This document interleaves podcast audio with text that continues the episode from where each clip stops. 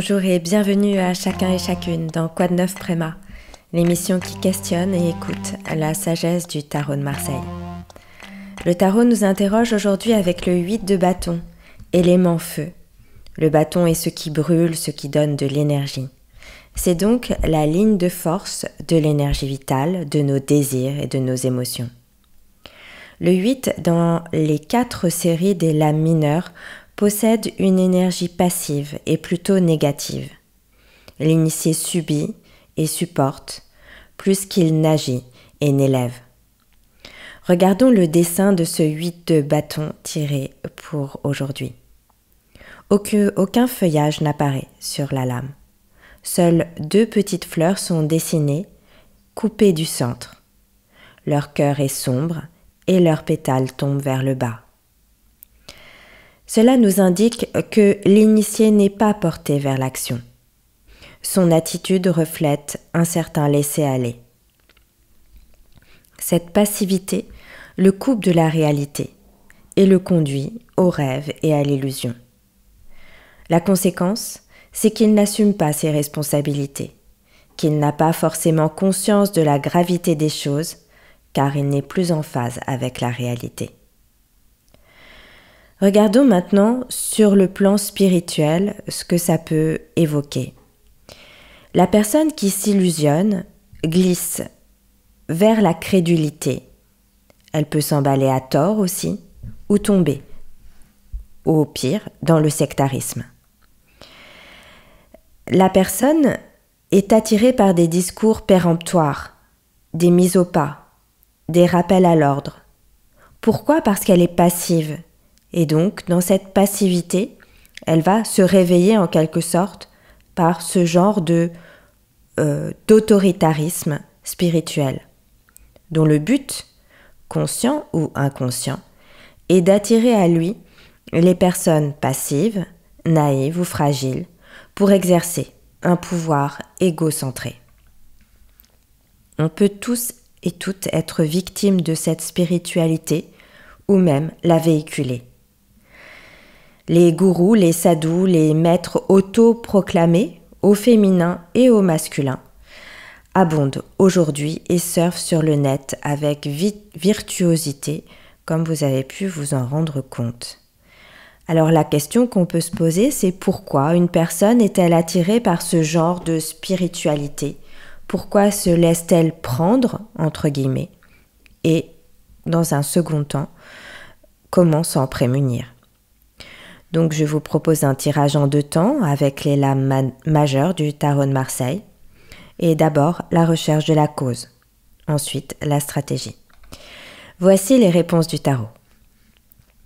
Pour évoquer la cause principale de cet égarement spirituel, le tarot nous montre la lame 16, la maison Dieu.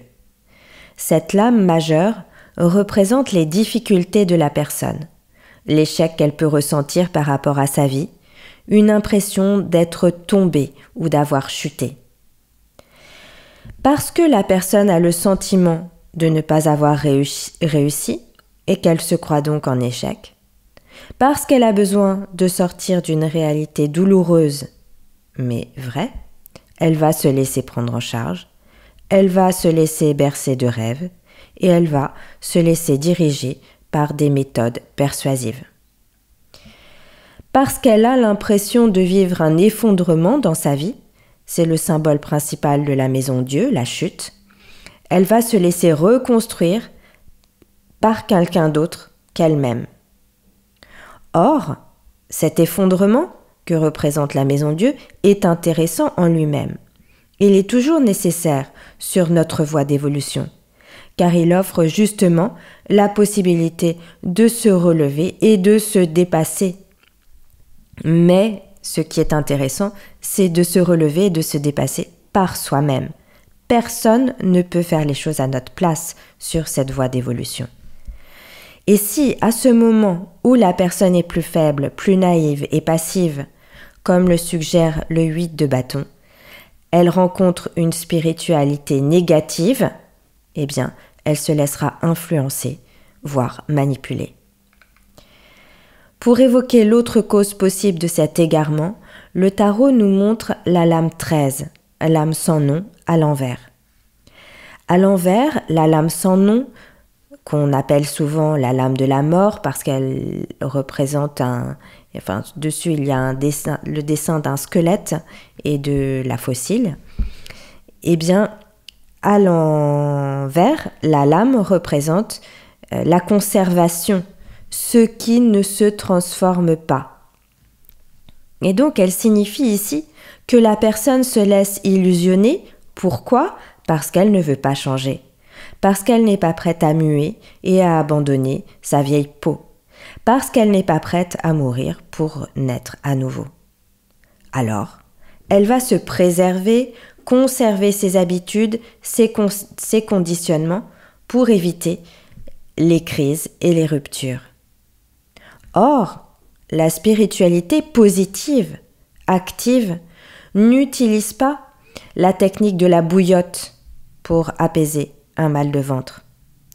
La spiritualité active, entre guillemets, elle utilise le scalpel. Elle tranche dans le vif et ainsi l'individu voit directement par lui-même. Alors, ben, bien sûr, hein, ça peut faire très mal, mais les résultats sont meilleurs. Enfin, troisième lame majeure, lame de la stratégie à mettre en place pour éviter la supercherie et l'endormissement spirituel. Eh bien, le tarot nous montre le diable à l'envers.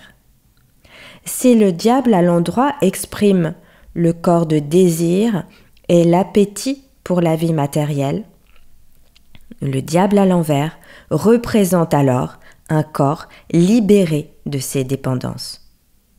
Se libérer du désir nous défait de l'illusion et permet de trouver sa force d'action fondée sur les valeurs éternelles et la puissance du soi.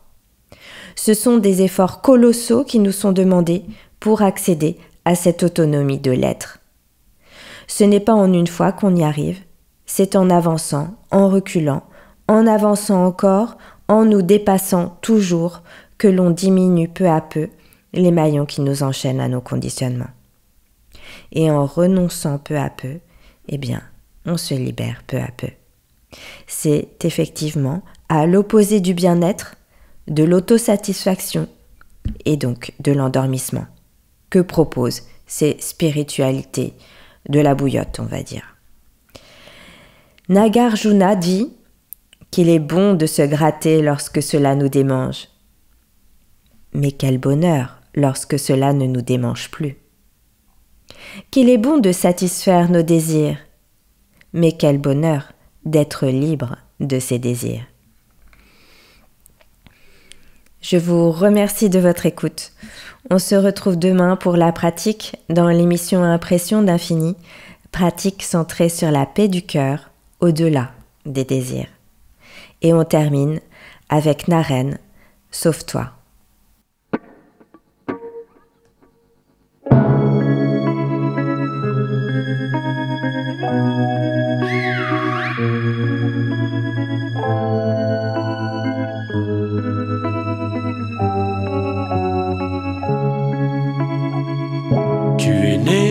un bateau qui coule, où tout le monde à bord fait son arrangement.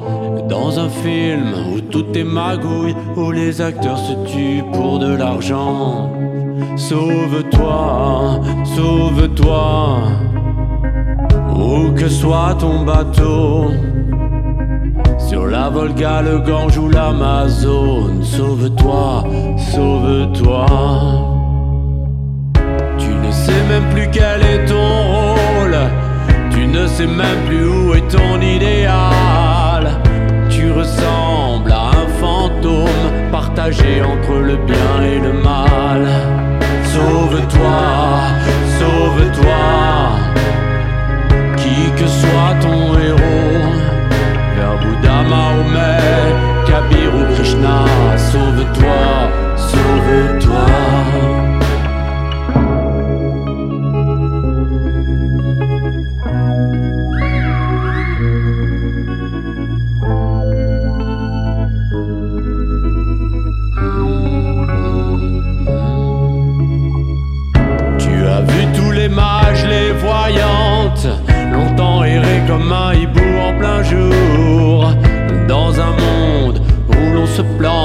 Des couteaux dans le dos tout en parlant d'amour. Sauve-toi, sauve-toi, où que soit ton bateau. Sur le Niger, la Seine ou le Missouri, sauve-toi,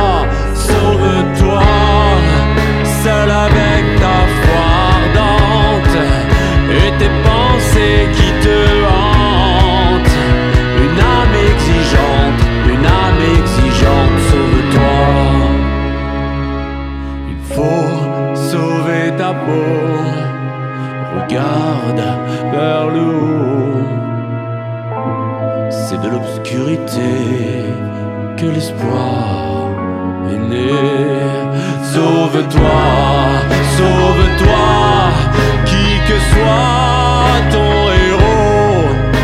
Vers Jésus remis